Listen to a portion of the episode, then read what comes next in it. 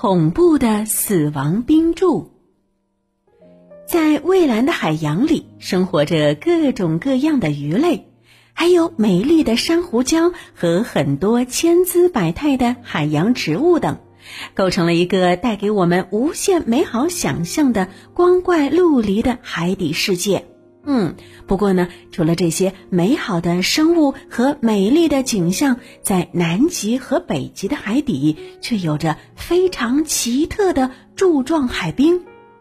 这些从海面一直延伸到海底的细长冰柱，宛如神话故事里的死神的白手指一样，任何被它触摸到的生命都将会湮灭。在它的面前呀，海底生命显得如此的脆弱和不堪一击。也正是因为这样，所以呢，人们将其形象地称为“死亡冰柱”。哎。那么，如此恐怖的死亡冰柱究竟是怎么形成的呢？原来呀，死亡冰柱的形成与极地地区的温度有关系。众所周知，极地地区的气候十分的寒冷，当温度降至一定程度时，大概为零下二十摄氏度的时候，卤水就会从海冰中吸出来。那所谓卤水，指的就是一种富含盐分的液态水，它的密度呢要比普通海水大，但是遇冷结冰的温度呢要远低于海水。那么，当卤水从海冰中析出的时候，会导致周遭的海水盐分增加，这样一来呢，就会形成新的卤水了。由于卤水的冰点比普通海水的冰点要低一些。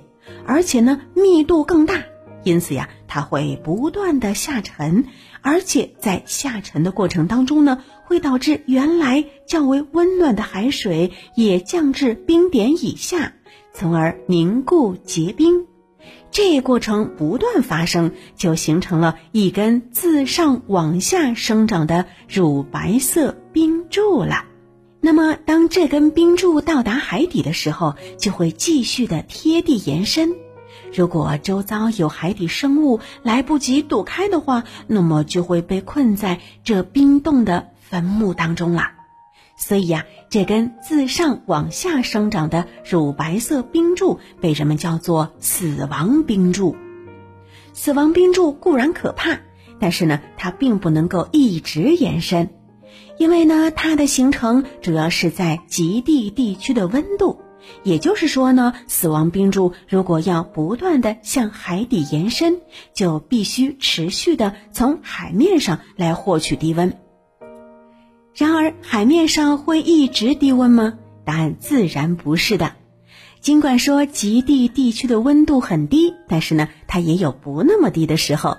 只要极地地区的气温没有达到零下二十摄氏度以下，那么死亡冰柱就不会形成了。那至于那些已经形成的死亡冰柱，也会因为没有低温的来源而悄然消失的。